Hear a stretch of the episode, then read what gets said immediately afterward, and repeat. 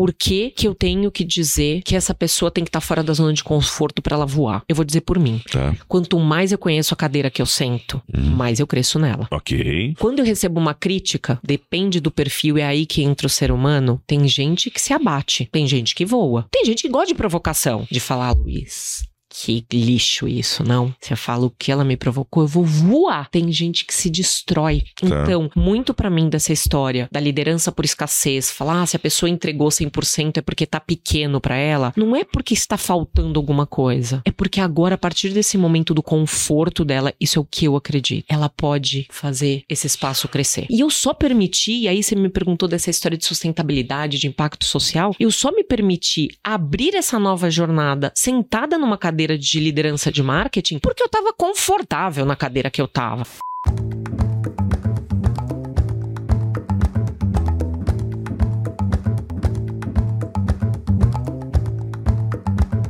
Salve, salve, Luiz Paulo Teixeira na área e você está logado ou logada aqui no Donos das Vendas. Esse podcast que ele é oferecido e produzido pelo Sales Club, o ecossistema de aceleração das organizações, e eu tenho o privilégio de estar ao microfone, dividir tela com uma pessoa que eu admiro demais. O currículo dela é extenso. Ela tem história nas, numa das empresas que mais cresceram nos últimos anos, lideraram seus mercados, desejo de trabalho e presente no consumo de muitas pessoas hoje em dia. Mas o maior presente que eu tenho na vida não é a questão do cargo, da importância da empresa que ela carrega, e sim o CPF. Quero dar as boas-vindas a essa mulher poderosíssima, Lu Lancerotti, minha amiga. Seja bem-vinda. Que prazer, Lu. Obrigada. É o show da Lu com a Lu. Eu falei que eu vou mudar É Lu com dia. Lu. Double Lu. Não, uma delícia. Obrigada, Lu, pelo carinho, pelo amor aqui da equipe. A gente, eu sempre teve o privilégio de poder vir bater esse papo com você. Espero que a gente traga aqui, compartilhe com todo mundo aí um- uma essência do ser humano muito legal. Mas olha, eu, Eu, eu fazer vou um comentário. Faça. Se eu tivesse que falar tudo que você falou sem ler, eu teria gaguejado umas 32 vezes pra fazer a Eu acho que eu também, se eu planejasse, acho que gaguejava também.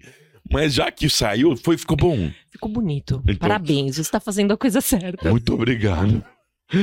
Que pedra. Aliás, deixa eu dizer uma coisa pra vocês. A intimidade é uma coisa maluca. A gente tá tentando trazer pra vocês o que é um cafezinho do Double Lu, que é o que a gente sente por aqui, o que a gente vive todos os dias. É, você sabe quando eu conheci a, a Lu Lancerotti? Ela foi me apresentada da seguinte forma. Posso falar exatamente como? Pode, lógico que pode. Eu acho que foi na pandemia, estourada a pandemia, a gente foi convidado a fazer um evento. Naquela época do, do, do Suave, né? Tinha, todo mundo faz o teste, porque estava estourada a pandemia. Ô, você, Luiz Paulo, você vai conhecer a CMO da Microsoft.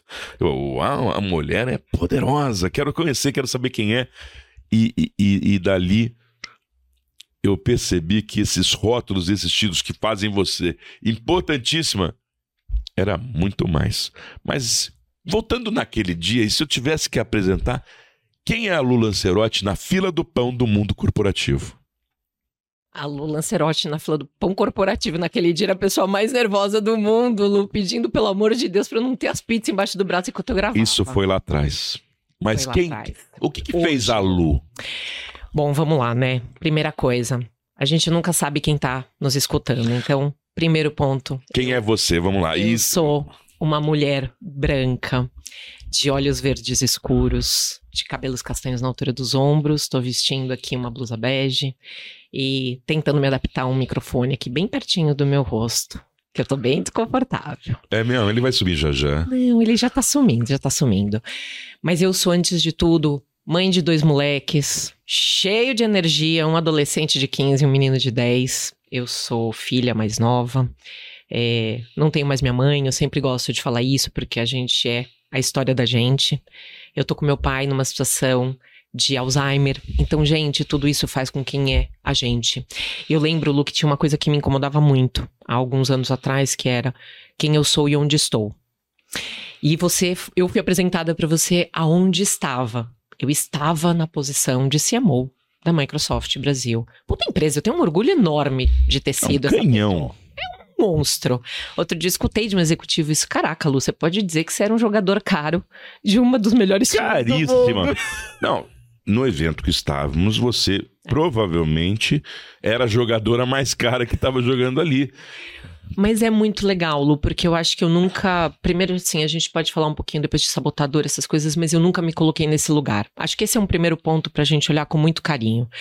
O segundo, a hora que eu absorvi isso, eu falei, pô, eu tenho tanto conhecimento. Tenho, gente, com muita humildade. Você recebeu. Não, ele- eu recebi isso. Você viveu, apesar dos nossos 25 anos, né? Quantos anos de Microsoft? 20 de Microsoft e mais. Eu tenho 30 de mercado, na verdade. É, Comecei, comecei muito nova. Não, brincadeira. Sou uma mulher de 49 anos. Então acho que isso é muito legal falar também, porque a gente hoje em dia tem tanto essa história de, ah, porque o etarismo e com a idade. Tá tudo bem, gente. Eu nunca me coloquei nesse lugar também de, ah, um pedestal que eu preciso. Não, não. Acho que a gente tem que se apoiar. Mas eu adoro hoje poder falar assim, quem eu sou. E eu sou a essência de tudo isso que eu venho lá de trás, de uma filha de ex-militar, que eu sempre falo, porque é isso, eu sou super rígida. Meu pai foi um executivo, minha mãe era uma artista, então eu tenho meu equilíbrio humano Não, bem Vida. diverso, né? bem diverso, Lu, bem diverso. Por isso que eu sou esquisita desse jeito, né? Eu falo que eu tenho o processo, o controle, tudo muito pautado, mas ao mesmo tempo eu tenho essa história da sutileza, do olhar, de querer observar as pessoas. E, e- e nessa história sua de quando eu conheci você, você era CMO da Microsoft, o que é ter a posição mais importante de marketing de uma organização que lidera o seu mercado é, e é desejo de trabalho de muitas pessoas? O que foi essa sensação para você? Primeiro eu não achava que eu tava pronta. Eu lembro direitinho Você disso. estava lá, mas, cara, eu ainda não tô pronto para esse Porque é papel. isso, gente, assim, vamos lá, né? Em 20 anos de empresa, isso eu adoro. Na Microsoft era muito bom. Eles sempre falaram: quem lidera a cadeira pra onde você quer é você mesmo. Depende de você. Você é dono da sua carreira. E eu sempre falava: ah, eu gosto mesmo de gente de marketing, eu adoro isso. Adoro. Tenho paixão por isso. E no decorrer dessa carreira, quando falavam pra mim, puxa, onde você quer chegar? Eu nunca coloquei num status de eu quero ser um C-level, ou eu quero ser uma diretora, eu quero ser uma executiva. Sempre é, ah, meu teto é mais baixo. E eu tinha um chefe que adorava, falava assim, Luciana, eu não sei que tamanho de teto é esse que você tanto fala. Por que, que você quer? Você acha que seu teto é baixo? E quando abriu realmente essa posição, é, isso foi há uns quatro anos e meio, cinco anos atrás mais ou menos, eu cheguei a cogitar não participar do processo. E as pessoas da empresa olhavam para mim e falavam assim, como? você tá louca? Você tá pronta pra isso? Todo mundo te olha e fala: Meu, você faz isso naturalmente. Você é a, a pessoa certa pra vaga. Eu era a pessoa certa pra vaga, mas eu não acreditava. E- e- Esse Taie veste adequadamente você, é isso? É, o Tair, eu não sei se servia muito bem. Não, mas eu tentei achar a palavra correta. Acho que eu Ai, errei. tá ótimo, mas, mas a camisa tava boa já. Tá bom, então bom, vai. Tô brincando. Mas é isso, assim, eu tava pronta pra posição, mas eu não acreditava em mim. Até a hora que eu sentei e falei: coloca isso.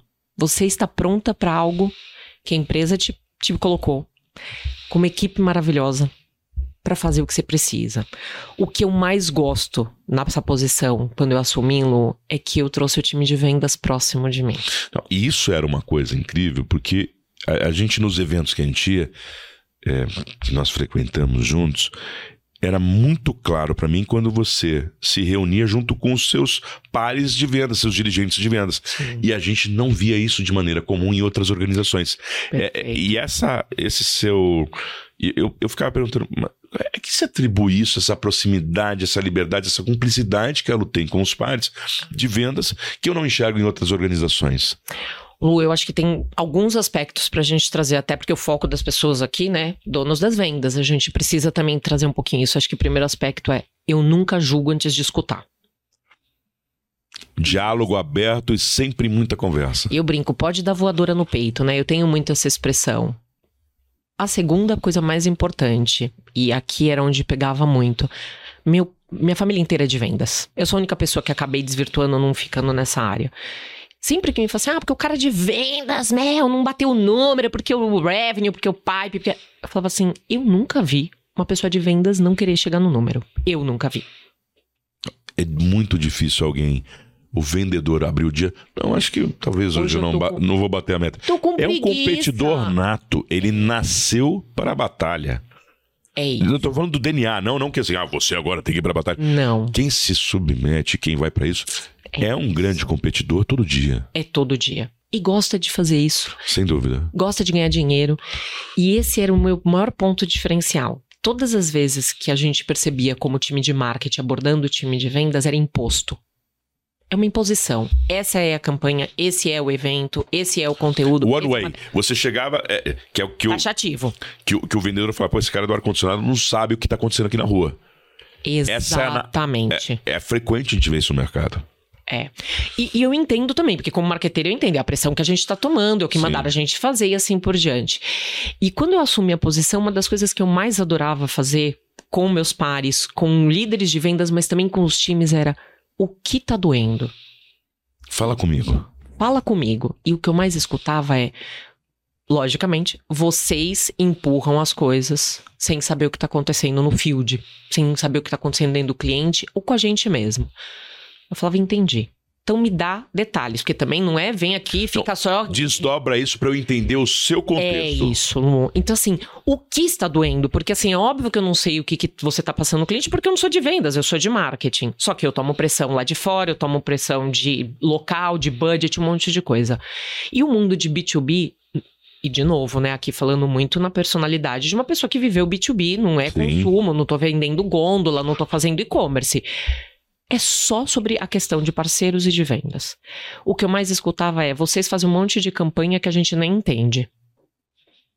Pô, se não tem significado, alguma coisa estranha. Estamos tendo problema de decodificação. Aí eu falava assim: vou, eu não entendo o que você precisa, eu não entendo o que o cliente precisa. E aí você chegava à conclusão de que a linguagem não era clara.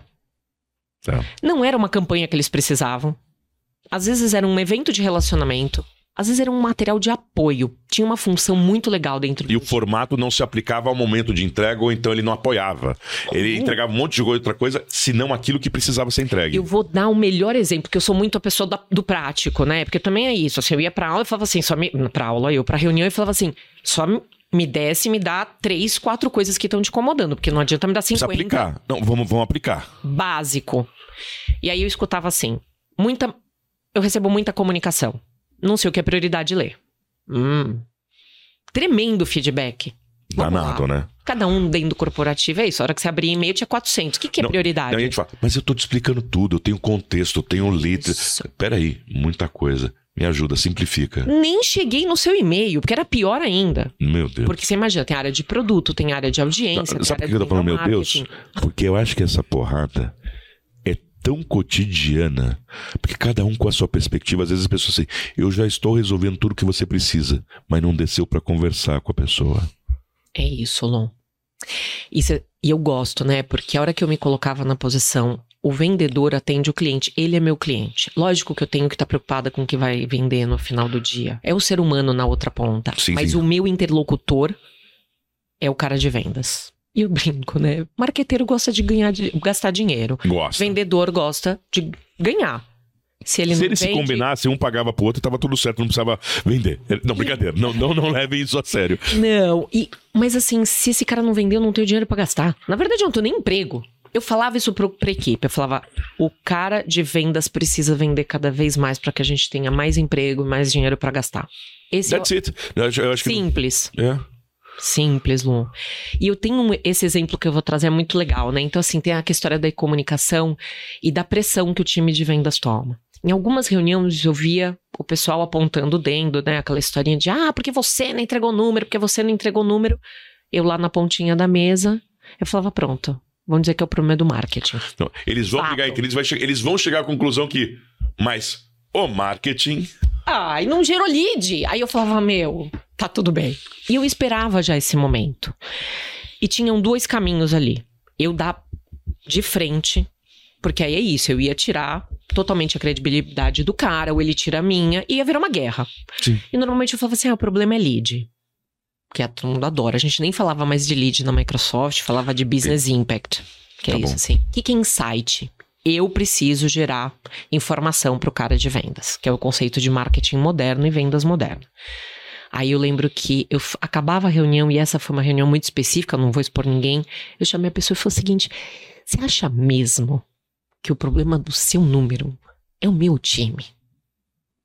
É, estamos só nós dois. Não, aqui. só. Ó, não tá filmando, não tá gravando, só nós dois aqui na salinha, no, no cafofinho. Eu falava, meu. Não, acho que não. Eu falava, entendi. Então você colocou o meu na janela só porque você não aguentava mais tomar. Vamos, vamos ser claro. Eu vou te ajudar, mas para de me prejudicar. É. Tamo junto. Não sei corporativismo, o que a gente precisa é da realidade no campo. Porque senão a gente não resolve. A gente não resolve. E foi tão legal, porque disso, meu, hora que eu parei ali, ele desmoronou. Começou a falar, meu, não aguento mais. E aí eu comecei a fazer perguntas básicas de que uma pessoa de marketing eu acredito que tem que fazer. Qual é a dor real? Era um determinado produto que não tinha ainda relevância no mercado. Ele era um, um, produto entrante. Os competidores, tinham dois deles, meu, dando voadora no peito. Hardcore. Já maduro, ou então estão entrando pra porrada. Meu, tá solidificado.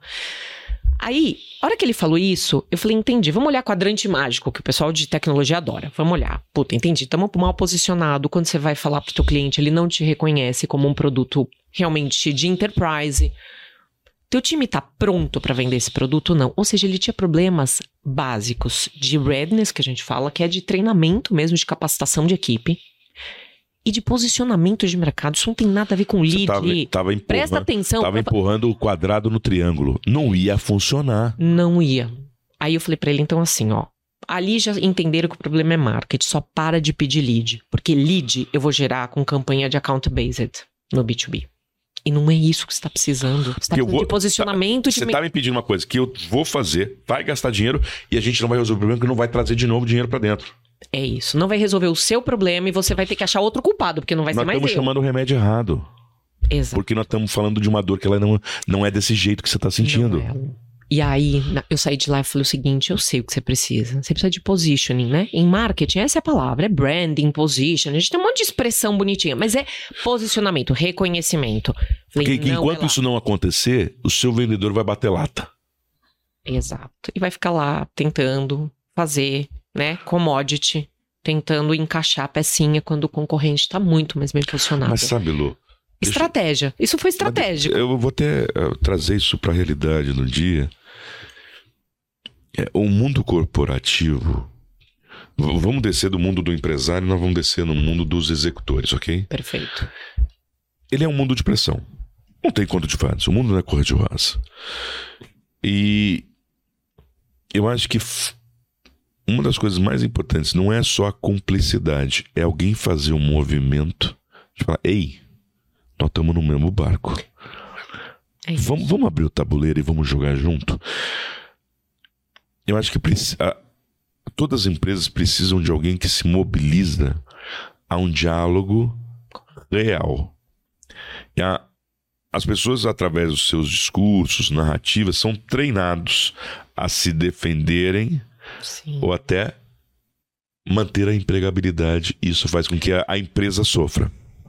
Perfeito. Então acho que o seu, a mudança para isso tudo foi o seu posicionamento. Vai lá, sai daí. Agora só nós dois aqui. É isso. Talvez falte isso no mercado. Lu, você sabe que te escutando, né? E, e, eu gostei tanto porque esse exemplo ele virou. Isso acontecia todos os dias em vários cenários. É, comigo, com o meu time todo, porque afinal de contas eu falo, a gente tocava desde campanha de filantropia até campanhas super técnicas, óbvio. Esse é o. A, a, a... Porque tinham produtos SMB que eram caros e você precisava fundamento técnico precisa e audiência no final, eu falo que o, o cara que coloca o produto para rodar, no, na maioria das vezes dentro de uma empresa, é um cara técnico, é um desenvolvedor, é um cara de infraestrutura. Tech to tech, você tem que falar, tem que falar a linguagem dele. Só que ao mesmo tempo eu também falava com um marqueteiro, porque tinha parte de CRM, tinha uma parte de finanças. Era bem diverso. De... É totalmente diverso. Eu falo que a brincadeira da matriz que eu gerenciava era uma loucura, porque eram audiências. Eu falava, quem é a audiência que eu falava? Qualquer uma, pode escolher. Dentro da empresa, eu tenho que falar com todo mundo.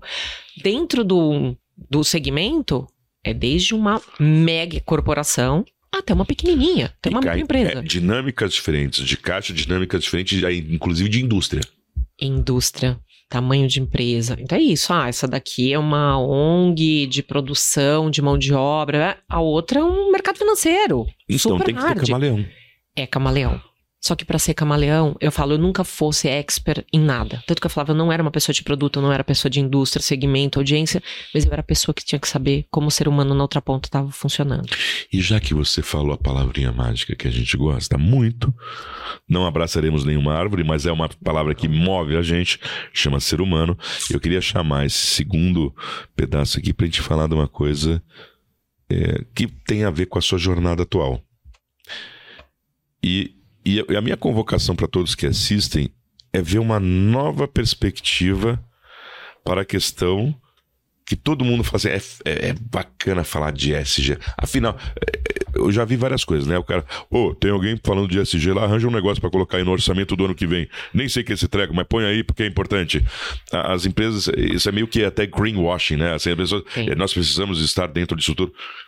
No fim das contas, Lulu,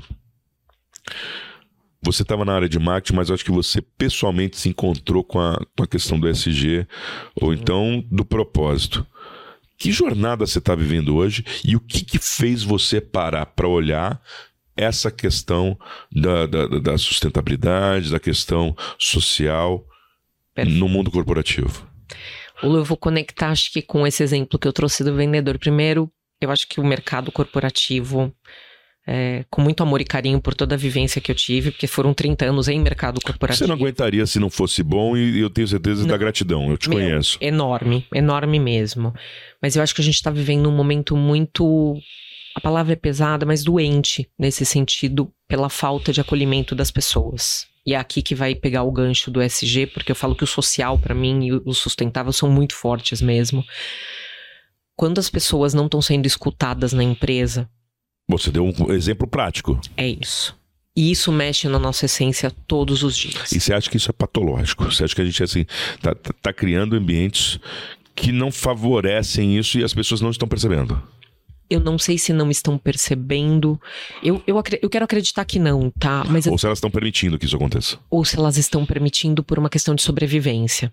É o que você falou. Eu preciso sobreviver. Esse é o meu trabalho. E a gente vive num mundo capitalista. Vamos lá, gente. Saía três meses e pouquinho da Mas aí é subsistência. Quando você É permite algo, quando alguém, quando você permite algo que não te faz bem, em detrimento de outra parte, que pode inclusive atrapalhar é, é, saúde, atrapalhar resultado da companhia e resultado individual, porque se empresa que não tem resultado não dá resultado para o individual, quer dizer que a gente está num modelo de subsistência. E, e esse é o corporativismo realmente tóxico para todos. O empresário sofre, o, resultado- executivo sofre. E não vem resultado. O resultado vem com a base de sofrimento. Eu usei uma expressão alguns dias atrás, num evento, que tocou muita gente, que as pessoas vieram me falar. Que eu falo que a gente está cansado de ser criticado, Lu. Nós estamos passando num momento que tudo é crítica. Pô, mas isso não é mimimi? Posso te falar? Tenho liberdade de falar isso com você, não é? Tem. E eu vou e eu, e eu adoro, porque você sabe que eu gosto, né? Porque se é pra Sim. ficar passando batom no sapo, eu nem sento aqui, né? Pois é. Você sabe disso. Quando uma, uma área entrega, a gente tá numa crise. Estamos num momento difícil pra caramba de mercado. Quem falar que tá fazendo resultado andando com o pé nas costas, ou você achou um nicho que é super importante, é, super isso. raro, ou vou dizer, né? A Tem gente meta não tá era boa, eu não sei, alguma coisa tem, Lu. É. O meu ponto nisso é quantas vezes, e isso eu não tô nem falando só de vendas, tô falando como marketing também, a gente apresentava um projeto, eu falava que era assim, sempre tinha um mas, eu tenho um ponto, nunca nada tá satisfatório. E porque eu acredito sim que a gente vem vindo de um modelo de cobrança das pessoas que sempre precisa entregar mais. Eu não sei, eu falo assim, se um, a tua área entregou 100% do número, não era o esperado. Vamos supor que estava correta as metas, correta a Tá expectativa. E sempre vem a história do ah, mas eu tenho um ponto.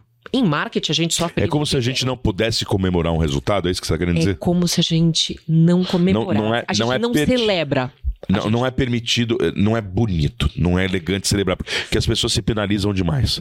E sabe que. Pô, que mas você não foi a essa escutei? pessoa? Então. Porque você, a gente começou uma conversa e você, eu não sei se essa roupa me serve de CMO. Nessa- Eu tô te provocando, porque, e pô, Tá certíssimo.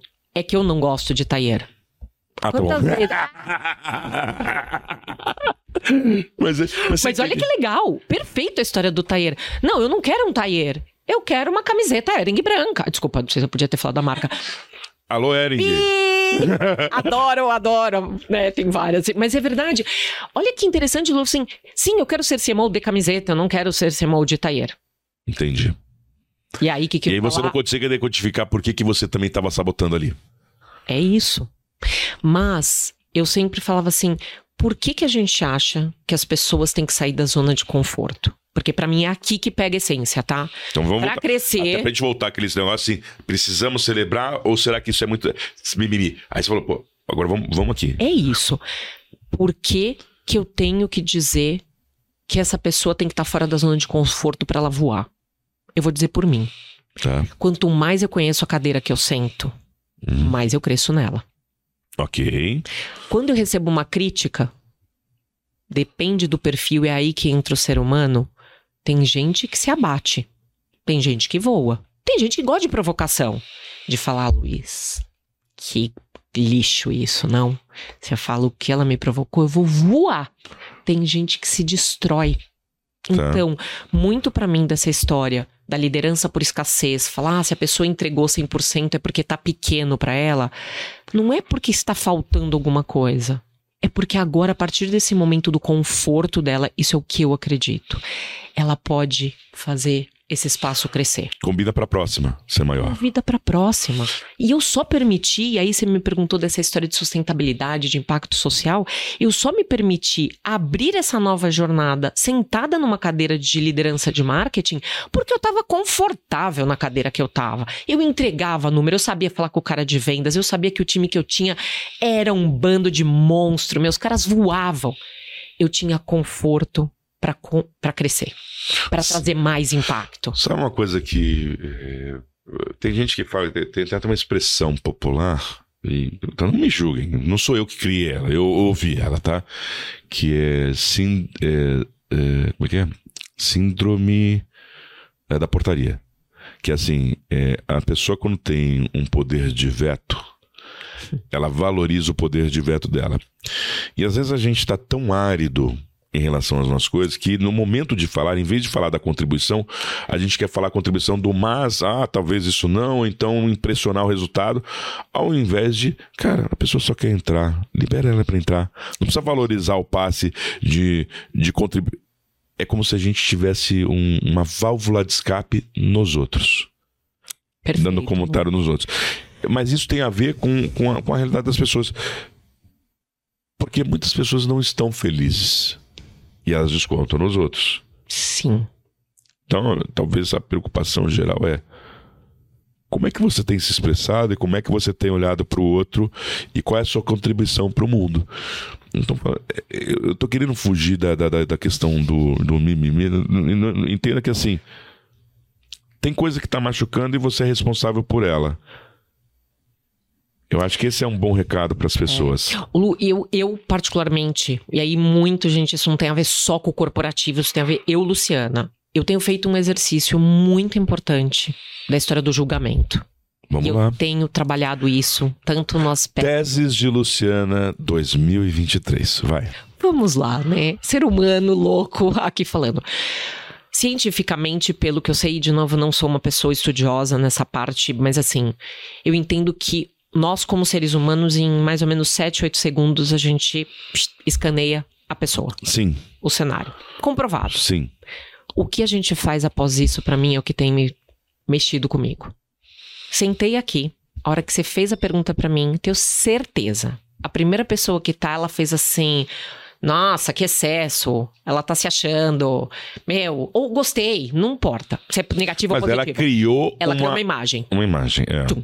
O que eu tenho convidado as pessoas é congela esses oito segundos e só escuta os próximos 30 do que eu vou falar. Até porque a gente tem aprendido demais a criar, é, já que o pessoal sabe disso, cause uma boa impressão nos primeiros 10 segundos. E às vezes isso está tudo muito plastificado e não são as nossas essências. Não. Até porque nos primeiros 8, 10 segundos, Lu, eu tava desconfortável. Eu não sabia se eu tirava o sapato, se eu dobrava a perna, se eu pegava o micro. A verdade é essa. 8, 10 segundos, que eu falo no palco, gente, isso é mágico. A hora que você sobe, primeiro você tá tremendo, o negócio faz assim. Depois você fala, meu, tô desco... Depois disso, é a hora que você começa a Aí, é- você aí é. tem mais de Lu. Aí tem mais da Lu. É. E quando eu me coloco nessa posição, eu falo assim, só não me julga ainda. Guarda os oito Deu, te- segundos. deu tempo pra mim. Me dá um tempo pra eu mostrar quem sou eu. Depois você pode reforçar o que você sentiu, ou você pode gostar mais ou menos. E tá tudo bem, porque aí sim você vai ter conteúdo pra dizer se você curtiu. Esse pra mim tá sendo o sofrimento das pessoas. Quando você fala de mimimi, não é mimimi, Lu. Meu, a gente não dá tempo pras pessoas. A gente Ó, acha o mundo todo... tá. Esse negócio de aceleração, quem tem que correr, essa, às vezes, a a empresa cresce, não necessariamente a gente precisa viver aquela loucura do crescimento que faz mal para a saúde. O excesso de ansiedade, muitas vezes, Sim. é uma inércia Sim. do ambiente que a gente está vivendo. E aí, aí eu vou tentar puxar para essa história do projeto de SG, que eu falo, isso é muito recente na minha vida. Gente, de 30 anos corporativo, isso Ou faz. talvez o rótulo seja diferente, mas talvez você tenha isso já dentro de você há muito tempo. Tinha, eu tinha. A história do, do impacto no ser humano, do carinho pelos bichinhos, pelo planeta. E, gente, de novo, nada a ver com o que você falou, abraçar árvore. Eu posso abraçar árvore, eu adoro. E tá tudo ok. Meu, não é a pauta Não. É isso. abraçar árvore, mas a pauta é gente e negócios. E o planeta, porque não tem mais gente nem negócio sem o planeta, né, Lu? E gostem as pessoas ou não. Eu falo que, meu, vamos tudo morrer. Porque tem gente fala assim, ah, o planeta vai explodir. Eu falei, não, ele vai expurgar a gente, só pra deixar claro. Vocês estão me incomodando. Vocês estão me incomodando, você já me Ter terra é muito bom, pena que tem humanos. Lu, e é sobre isso, assim, essa, essa foi a alavanca desse último ano e meio na minha vida, que a hora que eu percebi que eu podia continuar trazendo scorecard, KPI, escutando o time de vendas, trazendo impacto para uma das maiores empresas do mundo, fazendo campanha, fazendo evento, só que de uma forma diferente. Você não deixou de entregar o resultado. Óbvio. Você não podia. deixou de usar as ferramentas corretas de controle. Você não deixou Nada. de fazer o teu trabalho corporativo. O que a questão é a perspectiva e forma. A forma. E foi muito legal, porque nessa provocação, que era, eu tinha um incômodo muito grande, falava, meu, não é possível que a gente gasta tanto dinheiro, impacta tanta gente, faz mais de 300 eventos no ano, mais de 90 campanhas, a gente não gere nada de positivo nisso. Gera vendas, gera negócio, gera impacto. E não dá pra fazer mais um pouco, um pouco mais que isso. Essa era a pergunta. Com o mesmo orçamento. Não vou gastar mais dinheiro. Mas deixa, eu posso escolher. Eu acho que isso tem a ver com o Perfeito. senso crítico, né? Tem. E tem a ver, de novo, com o conforto que eu tinha na cadeira. Saber que meu time estava performando, que a gente estava entregando resultado, que a gente estava num ano maravilhoso falando de AI generativa. Meu, desculpa, gente. Então, a Microsoft estava nadando de braçada. Eu brinco de frente, de trás, de costa, de lado, do jeito que você quisesse. Aí eu peguei um projeto, falei com uma parte do meu time, falei. Vamos fazer mais. A gente pegou os 17 Objetivos de Desenvolvimento Sustentáveis da ONU. Ninguém tem obrigação de saber o que é, mas não, mas é vale muito legal e tá, tá disponível em todo lugar. em todo lugar. E Isso tem crescido. Eu acho que com a história da gente ter percebido que como humanidade falhamos para 2030 já, acho que isso esquentou o motor nesses últimos Mas se não começar meses. agora, a gente falha pra 2040 também, tá? É isso. E, e, de novo, Talo, eu aprendi que não é sobre provocação, não é... Meu, eu escutei a frase... Não é rebeldia. Não. Sabe sobre a atitude. frase? Então, a frase que eu escutei do Carlos Burli, que foi esse surfista que deu clique... Então, já que a gente vai contar a história, o case do dia. Carlos Burli, surfador de. é, surfista de ondas gigantes, né? Ele é um, é um É big Big rider, Big Rider, é isso aí. né? Que, que ele é puxado pelo jet ski, faz towing em grandes ondas. É. Você conheceu Carlos Burli, Brasi, brazuca e orgulho de ser brasileiro.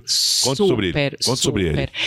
Eu vou tentar fazer dessa história, gente, super rápido, porque é uma história que eu poderia ficar umas duas horas contando só da emoção que foi a provocação que ele me fez. No meio de um evento com os 200 maiores CMOs do mercado brasileiro, na Bahia, eu tava incomodadíssima, saí na praia, recolhi lixo, ganhei presente. Aqueles eventos maravilhosos de relacionamento. Conteúdo pra caramba, eu empilhei de lixo um metro e meio, mais ou menos. Sozinha, eu, Luciana, com presentes que eu ganhei. Eu sem querer É, não, só pra empilhar lixo, deixa eu voltar o que é empilhar lixo. O evento de marketing tinha muitos patrocinadores. Sim, muito Dá pra gente entender. é Isso, pra gente entender o que é lixo. perfeito, Então, é, isso. você foi para um evento e todas as empresas patrocinadores relacionados queriam deixar a sua marca e o seu relacionamento com os, o- o- os in- é, congressistas. E com isso, Perfeito, Lu. ao fim do dia, você falou assim: vou pegar tudo que recebi e vou olhar o que recebi. Quando você viu, isso empilhou um metro e meio de coisas, plásticos, várias coisas que você. caixa. que tem aqui? Cara, O que, que tem aqui? E eu adoro, gente. Eu vou contratar o Luiz, né, para as próximas palestras fazer a tradução simultânea daquilo que eu falo, porque minha cabeça anda. minha cabeça anda dois mil por hora. E é muito legal, porque você falou disso. Eu tenho dislexia, por isso que às vezes abre aqueles montes de balõezinhos e eu vou me perder. Tamo é junto. muito legal. E esse, exatamente, acho que é assim, não tô desvalorizando todos os presentes. tinha uma a gente- intenção, mas ele produziu algo e a imagem que te deu é um metro e meio de muita coisa de brinde que representava potencial lixo para não é que é lixo, ele ia se degradar muito dificilmente depois de muito tempo. É isso. Que não deixa de ser, porque eu falo que eu aprendi que lixo e matéria-prima são coisas que a gente precisa aprender a falar. Sim, ok? Plástico, gente, 500 anos eu falo que nem as próximas cinco gerações. Então, assim, é isso que eu tô falando e não é uma crítica à indústria, nada disso, é só uma constatação. E a hora que eu conheci o Carlos Burli, que eu não sabia, eu entrei nesse lugar de muita revolta. Muita revolta, muita culpa, me colocando de que eu tinha um incômodo desde muito jovem e que aquilo tava me incomodando. Lu, no final, depois de eu falar um monte de coisa, vomitar um monte de coisa pra ele, que eu tava em. Que absurdo! Que absurdo. Esse monte de coisa, o que, que esses caras não pensam? Olha o que tem aqui e tal. O que, Aí, que falou ele para Ele você? falou pra mim, Luciana, não é sobre culpa, não é sobre revolta, é sobre atitude. E o que significou isso? Muito bonito. Na prática, Muito bonito. Foi a próxima pergunta que ele me fez, que eu falava assim, eu entendi, mas como que eu mudo o mundo? Como que eu mudo as pessoas? Como é o impacto ele fez? estou minha- revoltos. Tô revoltos. De novo, fui pra revolta, fui culpa. Ele falou, você faz o quê mesmo? Aí eu contei, ah, eu sou CMO da Microsoft. Meu, aí ele falou, o que, que você faz nessa posição? Eu, eu faço mais de 300 eventos. Ele falou, o que, que você faz mesmo? Eu estava num evento. Eu também fazia. Tirou-se uma venda da frente dos meus. Você, é res- você tem a caneta na mão, Eu tenho responsabilidade. você tem a responsa. É isso. E eu assumi. Naquela hora, gente, se eu tivesse que traduzir isso em um desenho, eu tinha vontade de subir. Eu tava com meu marido, com a, com a Renata, que é a assessora dele. Eu tinha vontade de subir na mesa, abraçar ele e falar: Cara, como é, É que ninguém isso! me falou isso antes? Simples como isso. Começa por você. E você tem a responsabilidade porque a caneta tá na mão. E Lu, o mais legal disso, eu não deixei a empresa. Eu não deixei de fazer resultado, que é o que você tá falando. Eu tinha E a- ainda. essa é a hora que a gente separa o mimimi da, do, da questão da consciência. Eu, eu, eu, eu vou tomar a frente de falar sobre isso porque isso me, me, me trouxe admiração e inspiração. Uhum. O que, que eu vi a Lu fazer? O processo do. Ou, ou então a missão do executivo é andar nas diretrizes da organização, Sim. trazer eficiência na gestão de custos, recursos e orçamentos e trazer o resultado da organização. Quando você Né? decidiu, Isso não é negociável. isso não é negociável. Não, é a missão e pronto. Perfeito. É, é o combinado e a expectativa. A Lu não deixou de fazer esses resultados, porém, ela se esforçou mais, porque toma um pouco mais de tempo em desenvolver fornecedores, em pensar no que vai se entregar, porém, dentro das mesmas diretrizes, dentro dos mesmos orçamentos e buscando e entregando os mesmos resultados. Então, acho que o recado para todos aqui é. Se você é um empresário, se você é um empresário, se você é um executivo e são confiadas a vocês decisões, não deixe de fazer o que tem que ser feito. O combinado é o combinado e o papel é o papel. Mas se você pode ter senso crítico de fazer melhor, a atitude começa em nós. E eu vou dar um exemplo do meu. Durante uns 10. Eu sou empresário, trabalho com educação há mais de 20 anos. E sempre organizei painéis de negócios. E toda vez que alguém falava assim, Paulo, mas você trouxe três diretores homens. Onde estão as mulheres? E normalmente quem perguntava eram as mulheres. Eu falava, pô, mas deixa eu falar com você, procurei, mas é difícil. É o mercado que não tem. Não achava. Passava um tempo. Luiz, você me traz para esse painel quatro empresários brancos de capital da, da capital. Onde estão os negros? Onde estão as pessoas de outras regiões do país? Mas puxa vida, para esse tema é difícil de achar.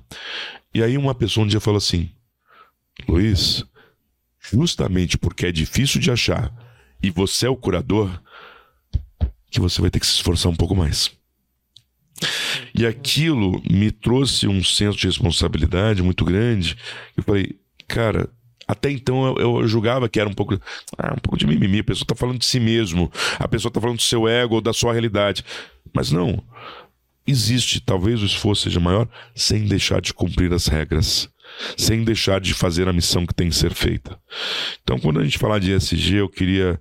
A gente já está caminhando para o final da história. Eu queria trazer a inspiração de uma mulher que eu conheci há alguns anos atrás, que a primeira primeiro rótulo dela era a CMO das, de uma das maiores empresas do mundo. E essa CMO que executou seus papéis e entregou os resultados, um dia acordou que poderia fazer melhor sem deixar de entregar suas missões empresariais e me inspira até hoje. Que isso possa servir para todos nós a olhar as perguntas com responsabilidade e começar com atitude. Ser ESG é cuidar do futuro do mundo sem ficar muito preocupado com o ativismo, com os outros, mas preocupar com o seguinte: qual é a minha responsabilidade? Qual é o senso crítico que eu entrego para o mundo? A gente que toma a decisão, Sim. a gente que tem a caneta na mão, a gente tem uma responsabilidade grande.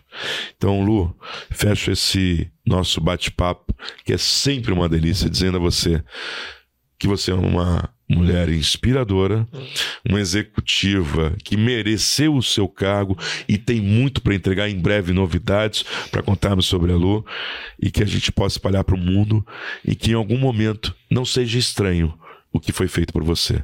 Muito obrigado. Queria que você deixasse aqui sua palavra final, seu recado, onde as pessoas te encontram. A minha incrível amiga Lu Lancerotti. Fala.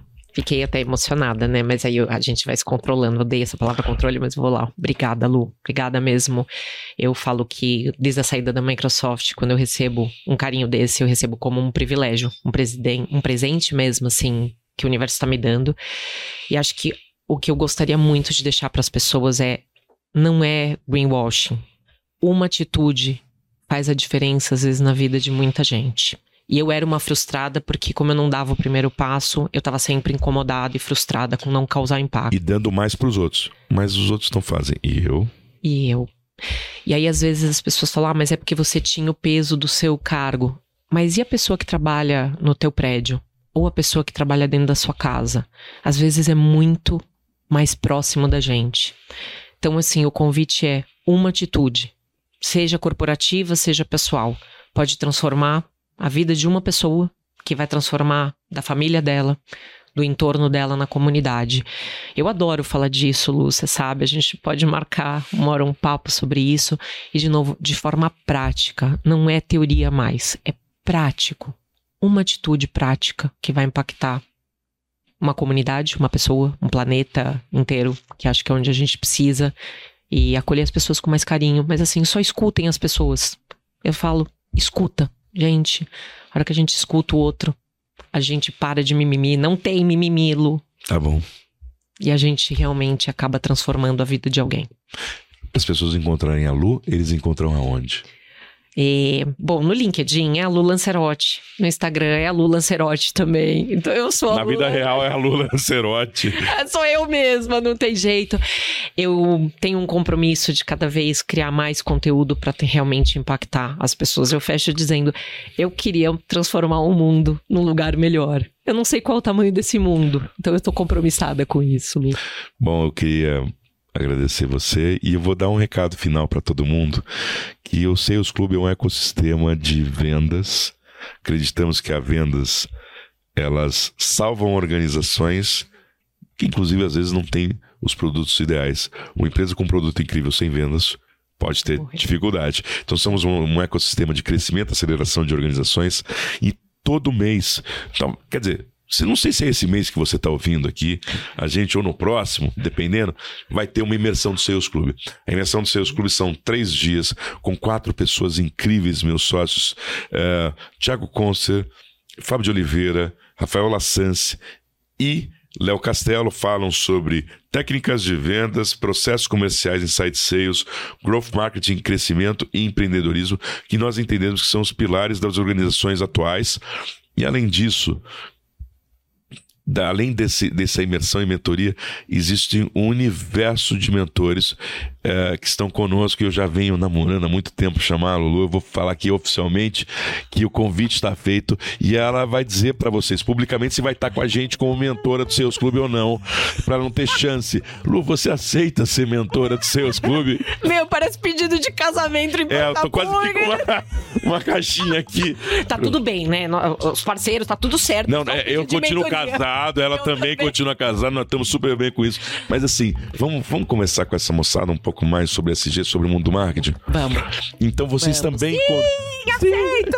Sim, não! Então vocês encontrarão também nos seus clubes nesse ecossistema uh, a Lu Lancerotti e a gente vai encontrar caminhos. Conto para vocês depois um pouco mais sobre isso. Então não se esqueçam, aqui nos Donos das Vendas, esse bate-papo que é um cafezinho informal, a gente esquece o microfone, a gente esquece a câmera, entregamos o melhor das pessoas, além dos seus cargos, além dos seus títulos, como foi o caso da Lu Lancerotti. Muito obrigado Obrigado, amiga, e até logo. Até o próximo Donos das Vendas. Valeu!